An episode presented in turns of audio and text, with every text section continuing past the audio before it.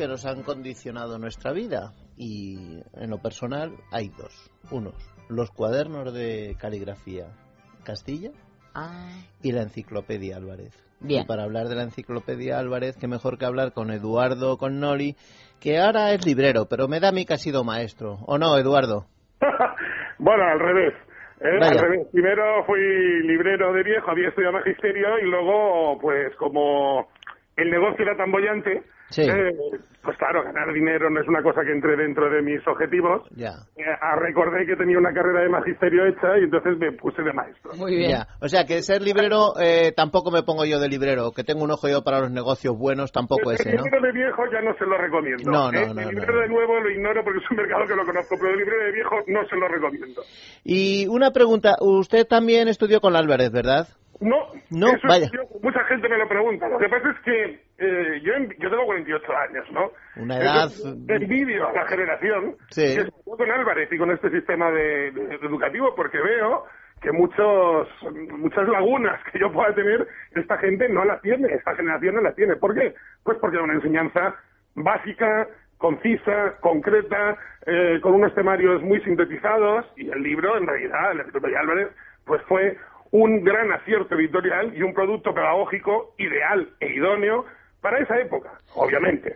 ¿no? Para esa época fue un acierto. Antonio Álvarez Pérez, que es su autor, mm, bueno, podemos decir que ha sido el libro de texto más vendido en España. ¿Y tiene, y, tiene una idea de cifras? Sí, mire, además la- las cifras no son no son aproximadas en el sentido de que de- están basadas en, los, las autorizaciones del ministerio, ¿no? Entonces se calcula que de las tres de los tres grados de la enciclopedia se vendieron 20 millones de ejemplares. 20 millones. Llegó a copar el 80% del mercado editorial educativo, ¿eh? como obra, ¿no? Era la obra que más se, más se demandaba. Y además se calcula que unos 8 millones de españoles estudiaron en algún momento con una enciclopedia Álvarez, que digamos que estuvo en el mercado editorial y docente entre los años 50 y finales de los 60. O sea, estamos hablando de unos 20 años. En esos 20 años, eh, 20 millones de ejemplares de la enciclopedia.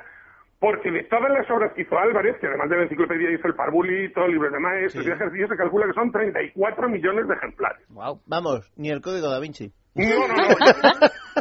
No, yo reconozco, le voy a decir, yo en el, en el primer colegio al que fui, que era un colegio muy curioso porque eh, era una señora en su casa que nos daba clase y luego nos llevaba a, a examinarnos, a otro A preparar colegio, el ingreso, eso es, seguramente. eh, se usaba. Y era un Ah. libro fantástico. A mí me tenía fascinado porque me pasaba lo mismo al editor que hemos tenido antes. Me encantaban los dibujos. Entonces a Pues mí me contaban las guerras púnicas y yo, lo- de verdad, es que ver aquellos elefantes pasando las montañas era mejor que una película de Spielberg.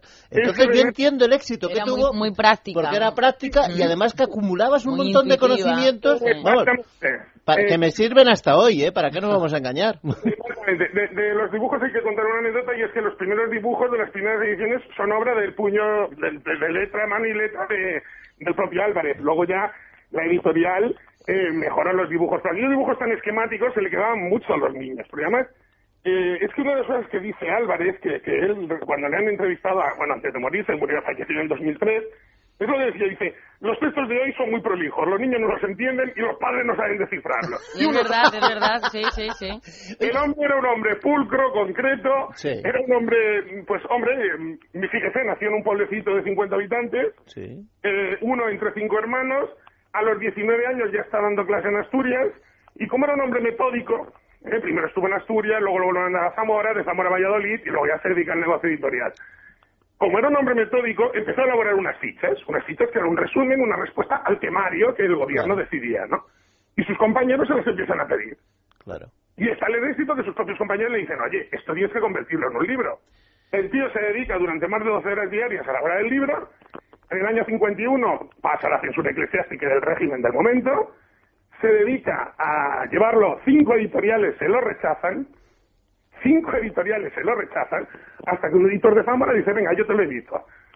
Y el hombre pensaba que vendería, pues eso, 2.000, 3.000 ejemplares. Ya. Narices, la gente esperaba que saliera, fue el éxito tal, además un éxito entre los maestros, los maestros eh, fueron los que promocionaron el libro, oye, este libro es buenísimo. Tanto es así que la editorial Miñón de Valladolid le dice, bueno, pues ahora te lo editamos nosotros. Y el éxito fue inesperado comenzando por él. Él no se esperaba este éxito. Pero es que acierta, acierta primero, porque indudablemente en aquella época la memoria era muy importante para estudiar. Pero él también introduce cosas nuevas, introduce las actividades, los ejercicios a pie de obra, como digo yo, después de la lección, que has aprendido. Es todo muy sintético, muy intuitivo. Le diré algo, yo soy maestro de educación especial, ¿no? Sí. Y en estos momentos. Y tengo que hacer lo que nosotros llamamos adaptaciones. ¿Qué son las adaptaciones? Que cogemos el libro de texto y extractamos lo más básico. Pues eso, porque ahora coges un libro de texto y es maravilloso. Dibujos, esquemas, fotografías, tienes que hacer no sé cuántos desplegables, 400 páginas de libro. Y el niño se pierde. Sí, sí, es cierto. Es así, es así de triste. Los libros editoriales, yo, hay dos o tres editoriales que me encantan, pero el niño se pierde. Y mi trabajo se consiste en, aquellos niños que tienen problemas de tipo físico, mental o algo, extractarles esa información. Y claro, llega un momento que dices, bueno, hemos avanzado en unos aspectos y en otros no. Les estamos dando una sobresaturación de información que al final eh, que, que satura, satura el entendimiento del niño. Es cierto. Oye, Vamos. una pregunta. ¿Ha habido después reediciones? Yo creo que se regalaron a- con, el, con algún periódico. Ha habido algún intento también, Eso, ¿no? eso es lo más curioso de todo. En el año, los años 90, o sea, 30 años después de que la gente estudiara con las albas, porque ya digo, sobre el 76 fueron las últimas ediciones, en los años 90 una editorial, no diremos el nombre por no hacer propaganda, decide reeditar la obra. En los años 90, hombre, obviamente no como libro de texto, sino como una cuestión de nostalgia, ¿no? Sí. y hacen una tirada de 60.000 ejemplares y se venden. Y hacen una segunda edición de 120.000 ejemplares y se venden. O sea, hombre, Sí, está sí. claro que es por la nostalgia, Hombre, ¿no? y que muchos, yo por ejemplo, de, de cuando salió publicada por esa por esa editorial, lo vi, el típico, ah, ya lo compraré un día, ya lo compraré un día y no lo, y no lo he conseguido, pero es la típica cosa que te gusta tener en casa Sí. porque aquella primera edición que usé, pues evidentemente estaba en el cajón aquel que una vez tenía humedad, se estropeó y se ha perdido. Bueno, mucha gente era el único libro que tenía en casa. Es cierto. Tampoco nos hemos de engañar. Muchas veces. Bueno, ¿y por qué se hacían enciclopedias? Vamos a ver. Pues porque no había dinero para hacer Claro, un libro de cada asignatura. Totalmente de acuerdo.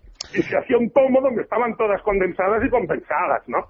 Y bueno, yo como librero le digo que estamos hablando de cuando yo empecé de librero de viejo, una enciclopedia Álvarez de, de vieja, de segunda mano, se vendía bastante bien entre 3.000 y 5.000 pesetas.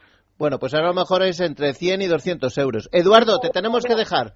Vale, Muchísimas gracias y enhorabuena por explicarnos una- un texto y un producto con el que aprendimos muchas cosas y que nos siguen siendo útiles, que es de lo que se trata. ¿Lo puedo saludar? Como en la radio antigua. Un abrazo, sí. ¿Puedo saludar o no? Sí. Venga, a todos los maestros interinos que están como yo sin saber si trabajarán o no, y a mis compañeros de clase. Gracias. Hasta luego, Eduardo. Hasta luego. Estamos de fin de semana. Es radio.